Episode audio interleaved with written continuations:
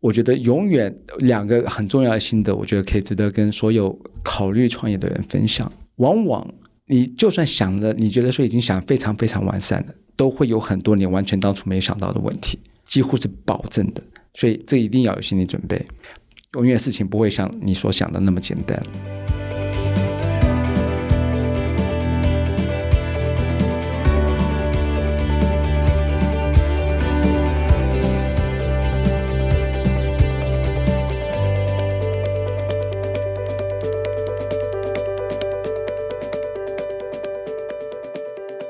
大南方创新生发现新创大南方，各位听众朋友好，欢迎收听创业小聚，在二零二二年特别为大南方创新创业社群所呈现的 Podcast 节目《大南方创新生》。共享自行车、共享机车满街跑，大家也越来越习惯透过这一类的服务来进行短程的接驳。我们今天要介绍的是在高雄推出的共享电单车服务 g o k u b 让没有驾照也可以骑乘享用这个服务。欢迎 g o k u b 的创办人李威文。大家好，那个 Wayne 应该是我们采访过蛮特别的创业家，因为他过去其实完全不在这个共享经济，甚至不在交通这个领域，就因为看见了一个问题，所以就决定开始了这个创业，然后跨入了一个全新的领域。我们是不是先请 Wayne 跟听众朋友介绍一下自己？你在做 g o 比这个题目之前 g o 比是二零一八年开始投入服务嘛？你在做这个题目之前，你自己的其他的产业背景或是创业经验是什么？对啊，我觉得对我来讲，这是一个非常有趣的一个旅程。我一直以来都是一个喜欢冒险的人，所以我其实第一份工作其实是做工程师，之后我就变成战略顾问，所以之前在波士顿咨询公司，嗯嗯，做了一段时间，从纽约到上海，回到旧金山。然后之后，哇，从从美东到亚太，然后又回到美西，真的是绕着地球跑。就 是就是，我觉得在战略顾问的一个好处，就是说他其实会接触很多不同的行业，对，也会跨很多不同的国家，对，去接触不同的问题。我觉得这是一个蛮好的一个体验。可是我觉得，其实当时严格来说，我只是一个年轻，想要多体验这个社会、多体验这世界的一个人。然后，可是。直到我差不多在回到美国之后，差不多是一年多两年后，我才第一次有一个机会做一个把我兴趣跟工作结合在一起的一个领域，那就是游戏。看不出来一个工程师，一个专门在做顾问业的人，然后就竟然是一个喜欢玩游戏的人。对，对，我超爱游戏，我从小就爱玩游戏。不过，其实我后来回到台湾以后，发现其实台湾真的有很多热爱游戏的玩家们。是，那我觉得这我就是其中之一，那种。宅男精神。现在讲到游戏，他整个人表情笑得多开心，各位听众朋友可能很难想象。对，真的很喜欢游戏，然后你就你就栽进游戏业了吗？我就栽进游戏业，所以当时是先跟暴雪的创办人叫 Mike Morhaime，然后我那时候聊一些理想，然后他觉得哎，你很有意思，那他说你要不要来台湾负责台港澳地区的的业务？我说。嗯好啊，试试看。他他他怎么敢呢、啊？就是他对，非常非常好问题。说实话，我不敢确定他当时是怎么想的，因为他知道我从来没碰过游戏行业。Yeah. 然后我想他只是觉得说，第一，我很明显爱游戏。嗯哼。第二，他觉得说我是一个蛮有逻辑的一个人。对。那第三，他也知道我过去经验是专门是解决问题的。那他觉得当时其实在游戏业有蛮多。值得去尝试，可是没人尝试过的一些事情，嗯哼，包含说在当时的魔兽世界，就是我们最主要的模型呃游戏之一，是，它是做了一些商业模式上以及游戏模式上的一种根本的改变，所以那时候我们就愿意去尝试一些过去没有尝试过的一些，不论是行销手法也好，或者营运模式也好，所以我们觉得说他可能就觉得，哎，既然是尝试，我也不一定需要用对。游戏已经有十多年、二十年的一些经验的人，干脆我们做一些不一样的尝试，真的很大。所以，所以我觉得是一个蛮好的一个体验。而且，我觉得在那个过程当中，其实我们有蛮多证明后来是有效，然后之后很多家公司也也学了的一些体验。嗯、所以，这个经验对你来讲也像是创业嘛？你后来还没有相关的创业经验？呃，后来有。可是不太一样的，就是后来我在呃暴雪之后，我决定自己创业做游戏行业。嗯，所以我那时候在上海开了两家游戏公司，那这个也是一种创业。可是我觉得好在就是说，当时的游戏背景是让我们觉得这是个很有意思的创业，因为在十二年前的时候，那时候手机游戏。刚开始之前有手机游戏，嗯、可是当时的手机游戏是 functional phone，不是像我们现在所有 iPhone、嗯、安卓的，还是那个 feature phone 功能型手机。那我们当时是看到安卓跟 iPhone 出来以后，我们觉得，哎。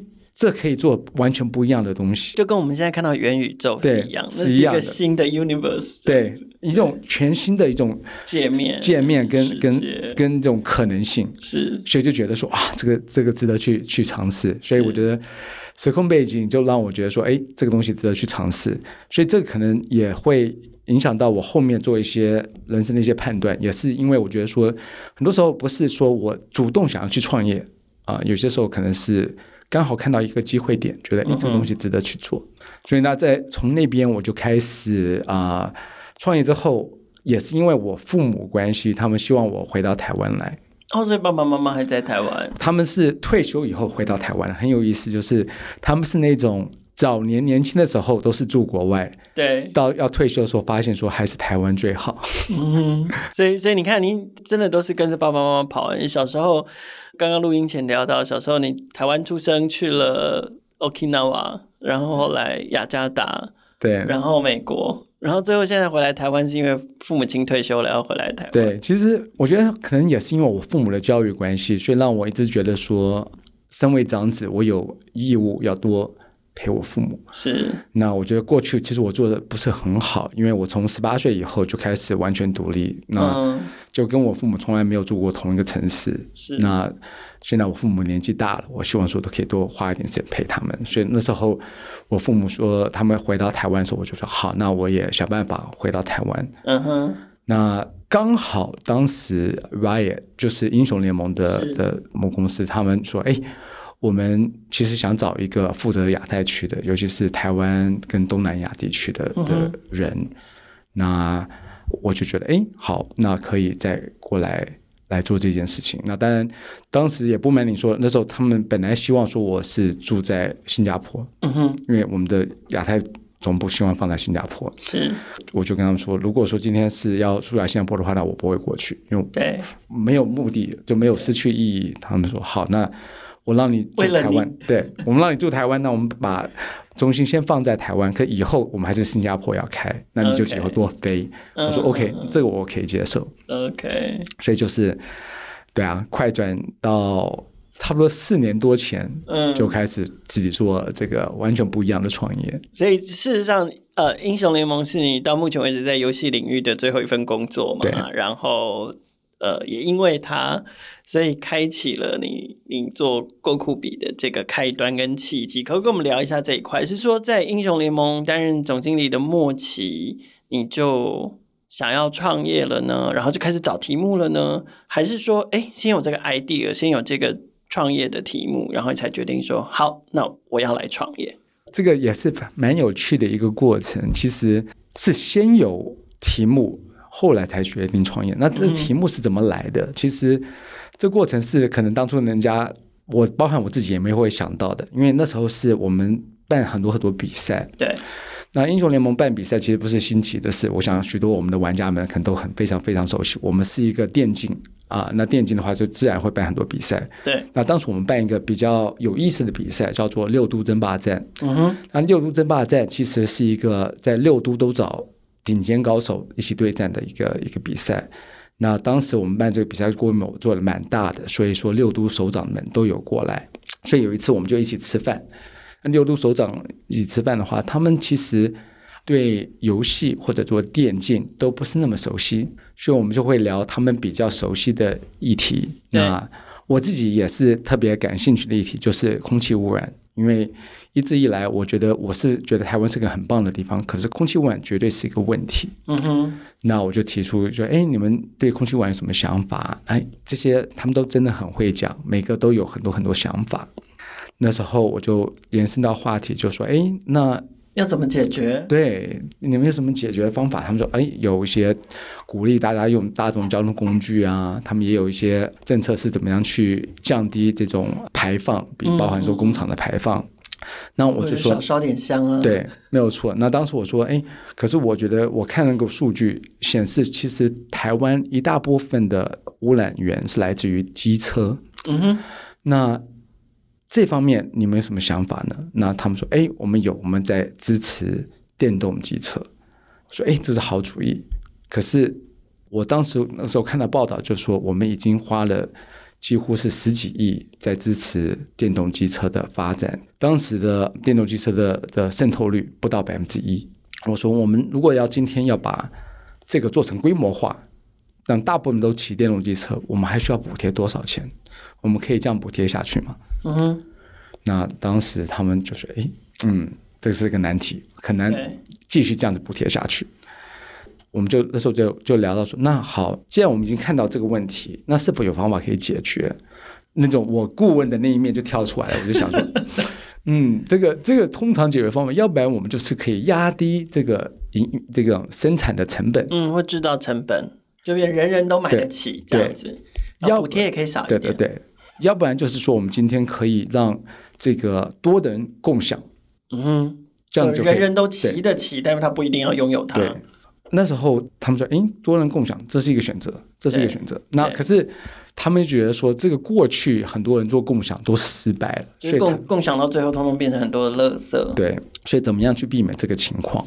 那那时候我就提出，其实我觉得方向，我觉得是可行的，可是。是否有些难题是很难解决的？这个我觉得我也不知道，当时我不知道。可是我觉得是有意思的一个议题。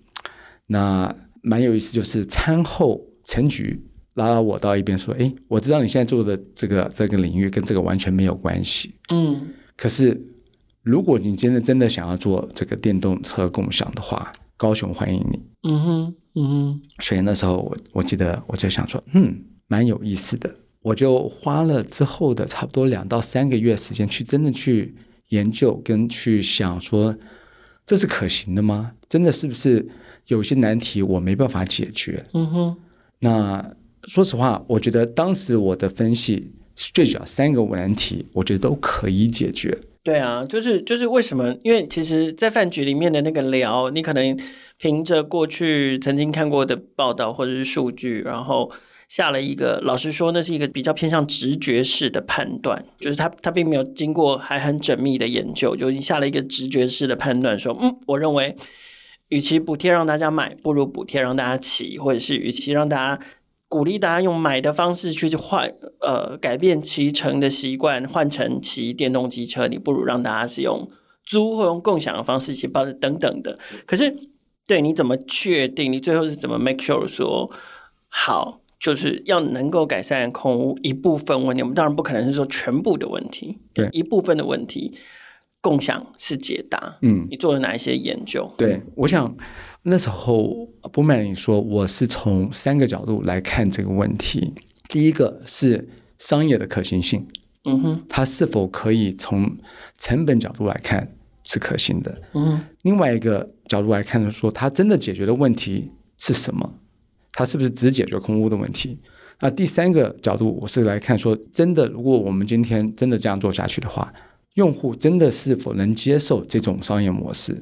他是否能接受说今天都不是拥有的，什么都是用租的的感觉？那这三个我分开来看。那第一个来看就是商业模式这一块，我做了一个比较大胆的一个假设，说说实话，那时候我第一个大胆假设就是说，今天如果说我今天公司不打算赚钱，嗯。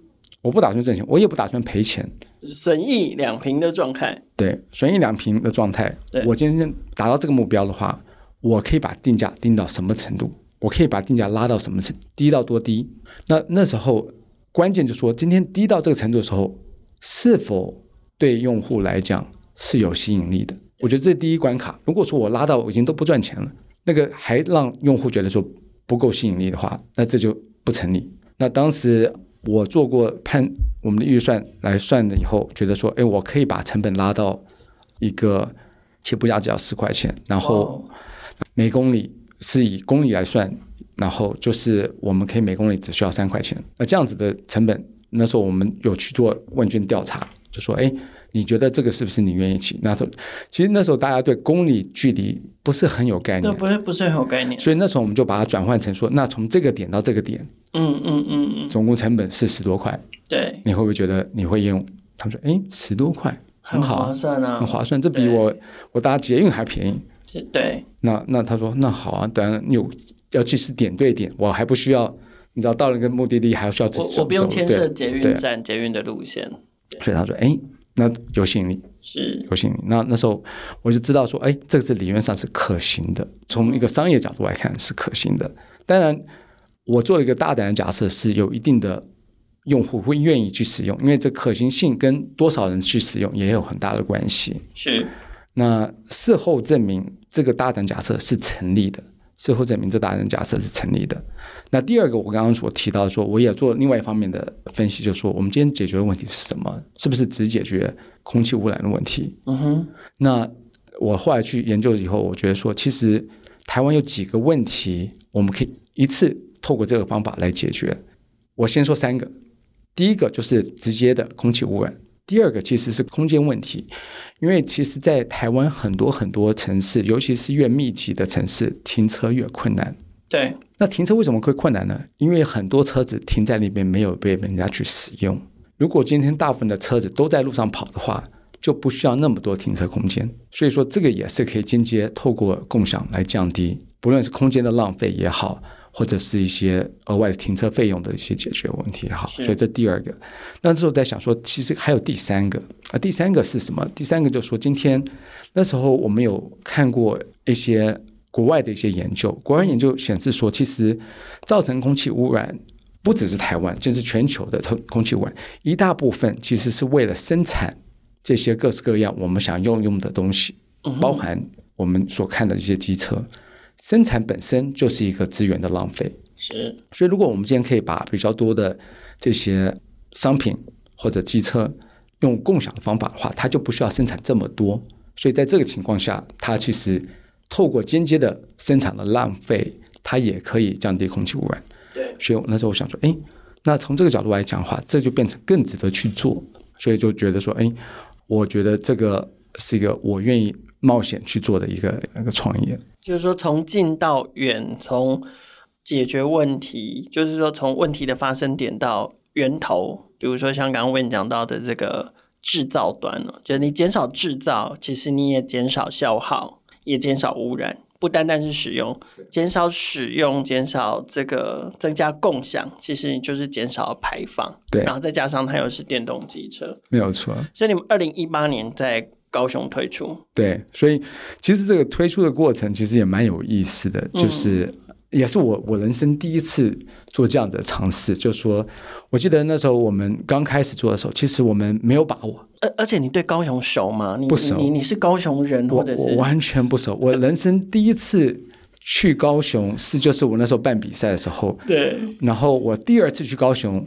就是为了为了了解这个 这个创业的了解，其实所以说对我来讲，这都是一个新鲜的城市。嗯。可是说实话，我觉得高雄是个很棒的城市。其实我觉得过去我蛮可惜的，对高雄那么不熟悉，因为其实它是一个不论是啊资源也好，风景也好，其实都是一个非常丰富的一个城市。对。可是之前可能都是因为都是住台北，所以就对高雄的城市不够了解。OK，那说说看，你们二零一八年开始第一次开始投放你们的车辆了，然后在高雄开始跑了，然后一路到现在，有哪一些你知道 milestone 可以跟大家分享？嗯，我想，其实这个创业的里程，其实这种心路以及一些起伏，其实创业过的人其实都会有特别的一个深的体验。那我也必须说，我们一开始创业的时候，那时候我的团队，我们其实都是一些很有理想。想要做一些不一样的事情，可是大家都觉得说，这个我们要做的东西是不是真的一定有做得出来？嗯哼，不敢确定，不敢确定，因为我们有很多想要做一些尝试，没有人做过的。嗯哼，尤其是呃一种不论是我们的定价模式也好，或者我们控制器的一些智能化也好，这些都是没人做过的，所以是不是真的一定能做出来，我们没有把握。可是我们觉得说值得做，所以就想去做。对，所以我们。第一次做的时候，其实我们那时候只有两辆车，我们就把这个两辆车做各式各样的优化改善。车车不是你们自己做吗？不是自己，对，你们得在这上面做很多赋能上的改变跟设计。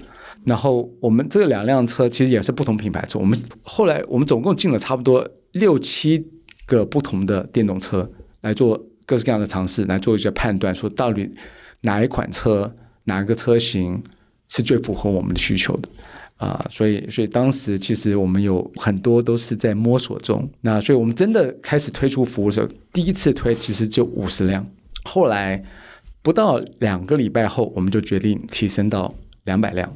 那当然，我们一开始就已经准备好做两百辆，可是先试投五十辆。但两个礼拜就让你们有信心了，可以把它补齐。对，没有错。然后我们补齐到两百辆以后，那时候其实是一个很好的一个一个体验，因为我们第一次看到很多人好奇来开始去使用。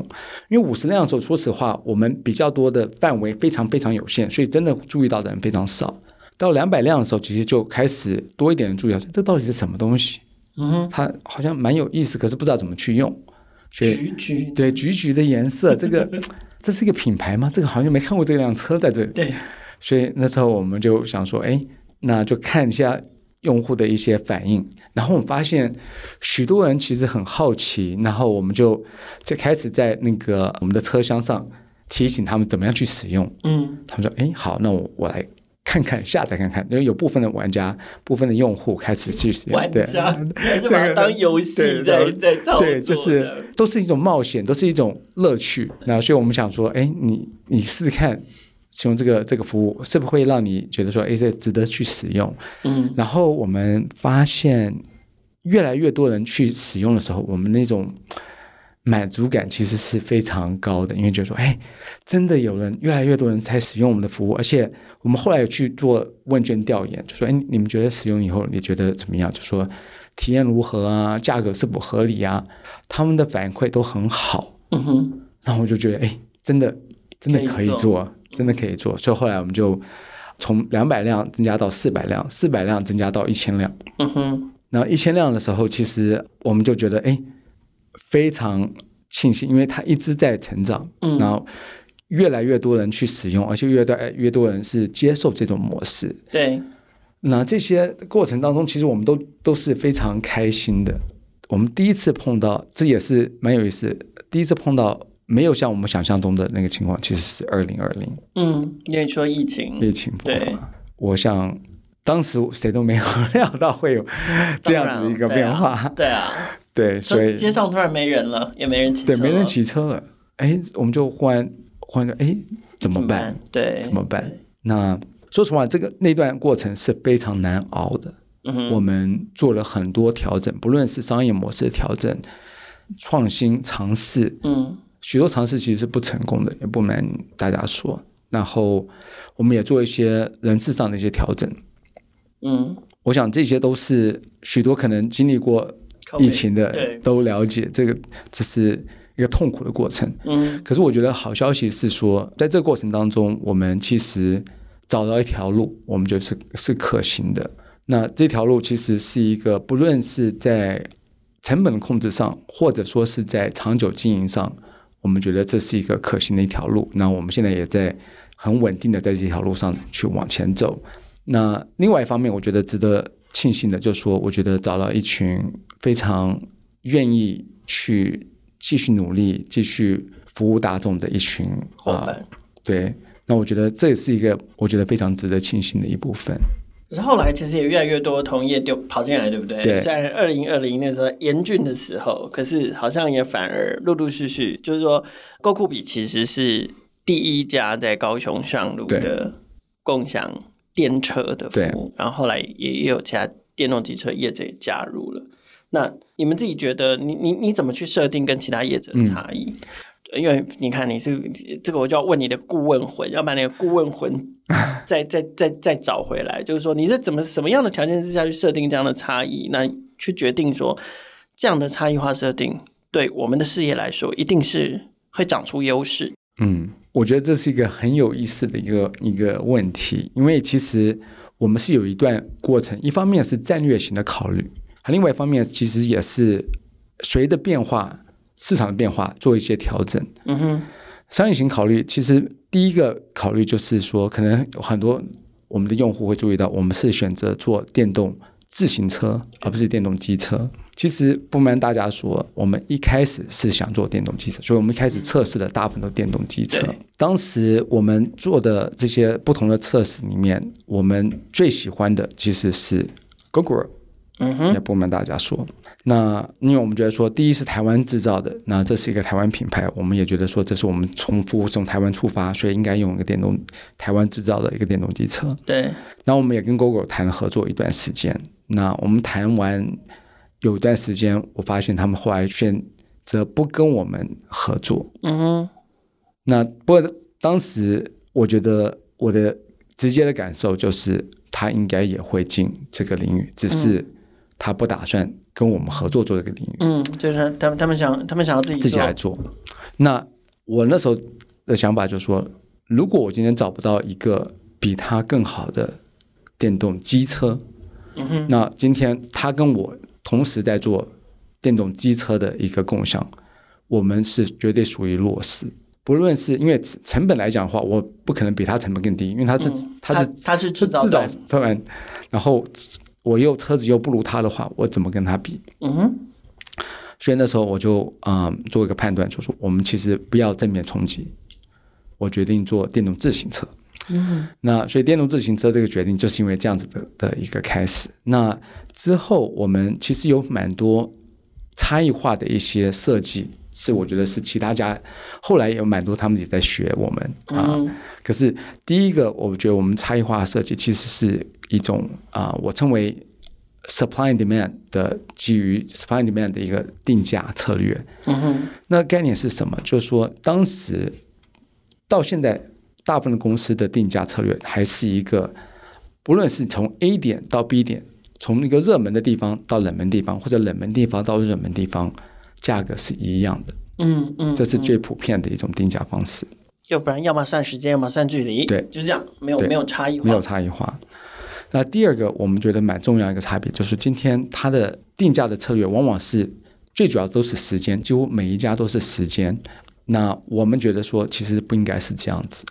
那这个两个，我先解释一下为什么就会这个两个是很重要的差别。第一个定价的原因是我们觉得说，我们看到许多的服务其实是造成一个浪费，或者是过度集中。对，造成一种过度集中的一种一个现象，就是说，可能大家有时候会看到很多 U bike，大家可能在台湾的话会常看 U bike，U bike 很多时候就是一大堆 U bike 堆在那边，没人用。那另外一些要用的一些站，结果忽然就没有车。那结果他们解决的方法比较普遍的，都是用货车。大家可能许多人有看过，用货车来运。嗯，在深夜调度。对，那这些解决方法，其实车子越大越不可能这么做。对啊，所以到机车其实越来越难这么来去解决。这第一个问题。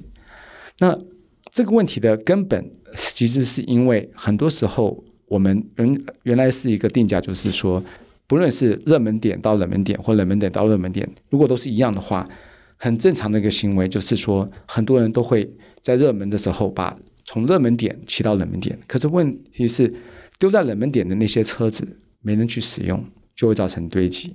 所以有一种方法比较有效的，就是用鼓励的方式，让使用者会觉得说，今天我从一个冷门点骑到热门点。是有优惠的，那我很有动力，可能甚至比如说，本来这辆这一趟可能是二十块，你如果是骑过去的话，我们是让你十块钱。他说：“哦，那太好了。”他本来不一定会想要用我们交通工具，他可能说：“我本来要搭捷运，可是他说，哎，十块钱比捷运更便宜，好，我用我用这个交通工具。”对。那同时，我们也会让一趟可能本来是从热门地方骑到冷门地方，可能本来是二十块的，我们变成四十块。那这个后果是，人家说，哎，不值得，我刚去搭捷运算了。那这个好处其实可能有些人会觉得啊，那你不是失去这个生意的机会？没有错，可它会避免一个就是车子停留在一个冷门地方，我们就变成没人要去使用。我觉得这是第一个蛮重要的差别。我们另外一个差异性就是以用户的行为角度来看的问题。那刚才有提到是我们是以时间加上距离定价，几乎所有其他家都是以时间定价。那为什么时间加距离我们觉得会比较好？我觉得最主要的原因是因为我们觉得这比较环保。为什么时间只算时间会比时间加距离环保？对啊，因为最主要有两个原因。第一个原因，如果大家对电动车有研究的话，其实骑得越快。加速越猛，其实越耗电，这是一个蛮有意思的现象。就是当你只收时间的费用的时候，我们鼓励用户的行为是骑得越快越好，越快结束使用。啊、比如说一趟本来如果他正常骑一般的速度，他不会骑那么快的话，他可能要骑十分钟。他今天他为了要省那个钱，因为他是以时间来计算的话，他说好，我要六分钟，我就拼了，每一次都是加速加到底，超速没有关系。那这个我常看到许多用户会这么做，那这个不但是危险，而且它其实是不环保的，所以我们就变成距离为主，时间为辅。那这样子的话，大家会不会说我今天为了拼速度？那这样子我觉得是又安全又环保，所以我们决定这样子定价。那所以这个是你们在。不单单是定价，就是说定位自己上面设定的一些差异化跟优势嘛。对。那呃，到现在为止还是循着这个脉络发展。对。那现在疫情好像也好一点了。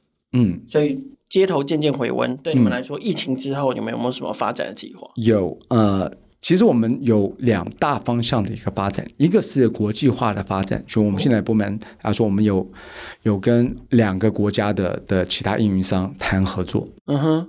哇，所以你们打算把现在在台湾运行的这个 model 往国外去复制？那我们谈的合作方式有两种，一种是比较多是把我们的服务跟我们的平台外包给他们，嗯哼，就变成他们其实他们是负责营运的，我们只是把我们的这个技术给他们用。那另外一个是我们自己协助他们一起去做运营运，这这两种我们都在谈。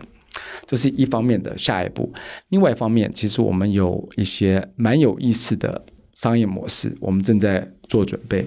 这商业模式其实跟大家所接触的非常非常有关。那大家也知道，说最近因为疫情关系，所以说许多许多的人越来越习惯叫外卖。对啊，这外卖大家可能用外卖以后，大家都有两个印象。第一个印象就是说，其实有些时候好像有点贵。